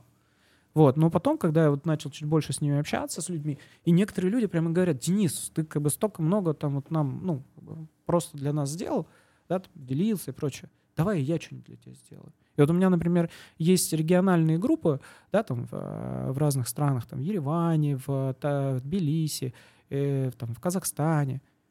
Люди организуют встречи без моего участия. Они сами встречаются, им прикольно. Просто там кто-нибудь активный говорит, я найду бар, там сделаю. Ну, давай, сделай. Я размещу. Ну, то есть так, так вот с организацией. Вот. Я уже забыл, зачем я это рассказывал. А мы заслушались. Напоследок я бы хотел из своего списочка, я на удивление обнаружил, что почти на, на все я ответы получил. У меня ощущение, будто вы ведущий под, подкаста, как, как так сходится. И э, два, наверное, таких э, вопроса. Первый про математику. Uh-huh. Я слышал от вас рекомендацию, что вот, ну, математика — это важная и базовая вещь. И что бы вы порекомендовали, какие концепции возможно из математики, которые стоит взрослому человеку для себя, для кругозора изучить? Потому что для, для меня, например, я кроме при у, умножения, я не знаю... Дискриминант. Я только это слово знаю, потому что, э, ну, для меня это обучение было вот те формулы учи, а у О, вас другой взгляд. Это сейчас я про это расскажу. А, Сначала начнем про вот это вот формула учи. У меня это вот как раз одна из претензий к э, образованию в МФТ и вообще к э, школьному образованию. Я даже хотел запустить как-то проект под названием «Нахрена все это надо?». Очень нужный. Вообще просто. Ну, ну, вот, кстати, если кто-то хочет, э, я прям даже, даже идею это как бы давайте. Просто у меня самого времени не хватает это сделать. Но если кто-то прям очень хочет, простая идея, значит. А, приходит человек, желательно какой-то эксперт, э, да, и говорит, смотри, линейная алгебра, детерминанты, вот сейчас про детерминанты говорили. А, зачем еще надо? Ну, ты вообще как, хочешь 10 тысяч долларов, да, там в месяц заработать? Вообще, да. А ты знаешь, что дата сайентисты столько заработают? Ничего себе, серьезно, да, вот там 2-3 года поработаешь. Да, а что надо делать? А надо вот, ну, там, эти уравнения считать, да? М, понятно. А, а что для этого нужно? А знаешь, нужно решать системы линейных уравнений с помощью ну, компьютера. М-м, а как это? А вот есть там методы там разные, да, там, например, метод этот градиентного спуска. Да, а, а, для, а для того, чтобы знать, что как бы решение вообще существует, надо посчитать детерминант. Если вот он ноль, то ни хрена у тебя не получится. Или, ну, вот какие-то вот такие вещи. То есть ты подводишь не так вот, как вот у меня было обучение в школе. Типа, учи, мы... Сегодня тема урока, там, да. Открываем параграф номер 52. И начинаем. Да. И самое важное, что то же самое э, было в университете. То есть, э, э, и это на самом... Я спрашивал, да, почему так? А мне объяснили, что э, в предыдущий цикл, да, там, ну, когда там в, э, вторая половина 20 века, это было нормально, особенно в, советских, в советской стране, потому что были работодатели да, в лице государственных университетов, которые знали, что им нужно. И э, э, ну, метод распространения информации был такой, вот там лекция тебе, вот это, да, то есть и был определенный авторитет к, э, ну, определенный авторитет к тем людям, которые формировали эту программу. И определенная, э, определенная динамика смены информации тоже была, да, вот. Сейчас мир ускорился, и, и таким образом обучение, оно немножечко отстает да? И э, вот почему многие компании открывают корпоративные университеты? Для того, чтобы как бы учить тому, что нужно прямо сейчас. Ну, к тебе пришел человек, ты уже знаешь, что по твоей программе он прошел, и он вот эти вещи знает. Да, да. И э, вот у меня был вот такой вот момент, во-первых, первый момент. Э, как я учил английский язык? Я его учил 10 лет в школе, потом еще 4 года в университете, и все равно не дошел до того уровня. А потом у меня было 3 месяца все, три месяца, за которые я подтянул английский язык на такой уровень, на который 10 лет не мог э, дойти. Почему? Потому что я тратил не там три часа в неделю, а три часа в день. Я охренел, какой результат. Второе, мне это нужно было для работы. Два фактора. То же самое у меня было. Я потом вот сидел и такой думал, вот, блин, меня учили, да, вот там сначала там линейная алгебра. Нахрена она, непонятно потом, там, не знаю, э, теория функций комплексного переменного, да, мнимая, мнимая, это, да, мнимая вот это «и». Нахрен она вообще нужна? Да? Но потом как бы оказалось, что, оказывается, если ты занимаешься микроэлектроникой, да, ну и там переменным током, там все очень красиво, если вы это все в, в, в, в мнимых числах запишешь. Кватернионы, я до сих пор сейчас не могу это вспомнить, зачем они нужны. Вот. Но у меня был такой момент, когда я в пят, на пятом курсе, то есть на третьем курсе у меня была в МФТИ э, теория функций комплексного переменного. Красивый предмет, непонятно зачем нужен. На пятом курсе проходим там теорию, э, там, э, квантовую механику, считаем какую-то хрень в ускорителе, там рентгеновское излучение или еще что-то, рисует мне интеграл, преподаватель говорит, решайте. А я на него смотрю, как баран на новые ворота на этот интеграл. Он говорит, ну, друзья, ну вы же на третьем курсе учили теорию функций комплексного переменного. Вспоминайте. Вот это L минус 1, как все это считается, переходим вот это в это. И вот он, вуаля, я такой, а, вот зачем это надо было. И вот как бы самая большая претензия моя вот к текущему образованию это то, что не объясняют, зачем вот это вот все где-то там вдалеке. И эм, если человеку сначала сказать, вот смотри, вот это нужно для этого, а потом уже говоришь, а тут формулы, смотри, как до хрена всего. Человек с осознанием, а, зачем кому-то что-то нужно, более ответственно подходит к вопросу. Вот, например, у меня, а, когда со мной были ребята учились, а, один из моих друзей, он хотел быть ученым. И вот когда я делал лабораторный, я не знал, кем я хотел быть. Когда я делал лабораторный по физике, мне лишь бы вот это получить э, зачет, да, он понимал так, говорит, я буду ученым, мне надо будет ставить физические эксперименты. Это я вот сейчас экспериментирую. Мне нужно знать статистику, мне нужно знать, как считать вот эти погрешности. И где я считал погрешности, мне, чтобы это меня отвалили, да, то есть какая-то формула не понимаю, он задавался вопросами. А почему именно такой под, э, метод подсчета погрешностей, а не такой?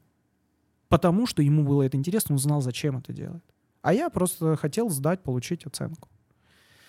Вот. И вообще, в принципе, очень важно людям отвечать э, в целом не только там в учебе, а в целом на вопрос, а зачем я что-то делаю? Потому что если ты знаешь, зачем ты что-то делаешь, если ты понимаешь, то тебе гораздо легче это делать. Вот, например, а, я говорил, что я потратил 15 тысяч долларов и 18 месяцев на то, чтобы ответить на вопрос, как не бояться. Но на самом деле я до сих пор боюсь многих вещей. Э, когда сталкиваешься, постоянно колеблет. Это жизнь так устроена, там, тебе что-нибудь каждый раз подкидывают. И страх всегда возникает, когда возникает неопределенность. Что-то, что... Э, страх — это защитная реакция, которая тебя э, в зону комфорта толкает. А зона комфорта, кстати, может быть очень комфортная. Да, то есть это как зона комфорта — это, по сути дела, статус-кво. Ты можешь всю жизнь страдать, а, а потом, когда ты выйдешь из зоны комфорта, ты охренеешь. Оказывается, а что я так страдал, если, оказывается, можно было всего там на, на пару метров вправо пройти, и там вообще нет страданий. Вот. А, соответственно, и вторая вещь, которую вот я за последние 18 месяцев э, для себя, э, ну, чуть побольше, э, благодаря работе с коучем открыл, это и, и, и это вот вообще было причиной, почему я начал с коучем работать. Когда человек мне за два часа общения со мной сказал, Денис, так ты же хочешь вот это. Я вам уже назвал персональную миссию. И когда вы, допустим, читаете какой-нибудь, да, там, ну, не знаю, там, uh, Nike, Just Do It, да, ну, как бы, что это для вас значит? Да ничего, правильно? Вы задумайтесь, что, что это такое вообще? Лозунг, мото, хрень какая-то корпоративная. Но я, кстати, прочитал э, книгу да, этого основателя Nike, Э, я понял, что это значит. Ну, там как бы не, не так объясняется, как это пришло, до более Но ДНК компании и ДНК основателя было такое. Я могу это сделать? Да пойдем и сделаем, что ждать? Он приехал, когда первый раз он приехал в Японию, он был там 20 с небольшим лет, да, он там до этого как бы диплом написал на тему, как этот э, географический арбитраж использовать для товаров повседневного потребления, да, и вот он они развивали кроссовки, когда кроссовки это было вообще, ну, то есть сейчас вот, вот я в кроссовках, вот вы тоже в кроссовках, да? То есть э, мы сейчас, для нас нормально абсолютно иметь кроссовки, которые являются, ну, частью атрибута, там, гаджет, ну, то есть частью лука, да, это частью внешнего вида. Когда он занимался э, поставкой кроссовок, этого вообще не было. То есть это было там, чисто для маргиналов. Бегать вот так вот, что человек просто берет и там по кайфу на прогулку выбежал. Нет, это только спортсмены делали. И вот в таком, в таком а, мире в 60-е годы 25-летний парень сначала написал диплом э, на тему, ну, как использовать этот арбитраж, там, японские кроссовки производить. Потом поехал, не побоялся, поехал в Японию, пришел и прикинулся, э, прикинулся ну, предпринимателем из Америки, который будет там дистрибьюцию да, производить. Вот. И ему говорят, а японцы такие, ну, мир такой был, тут сложнее было проверить. Он говорит, как ваша компания называется? И он прям на, на, э, на встрече говорит, Blue Ribbon. У него не было ни компании, ни названия, ничего. Он потом про Америку приехал э, и зарегистрировал. Парню тоже было страшно. Ну, первые 5-7 лет он там вообще страдал. Он как бы денег этих не видел. Вот. А, но просто вот подход такой, типа, могу сделать, пойду и сделаю. И я не знаю, как, какова действительно была компания, я могу судить только потому, что рассказываю в книге. Но он вокруг себя и таких же людей собирал. Давайте пойдем и сделаем. И вот э, э, есть как бы вот само по себе понятие миссия, личная миссия или корпоративная миссия, это очень классный инструмент. Это просто очень простая формула, как ты меряешь какие-то принимаемые решения. Но, к сожалению, многие занимаются, многие компании занимаются карго-культом. Да, что такое карго-культ? Когда ты внешний атрибут скопировал, а. но ты не понимаешь, как это работает.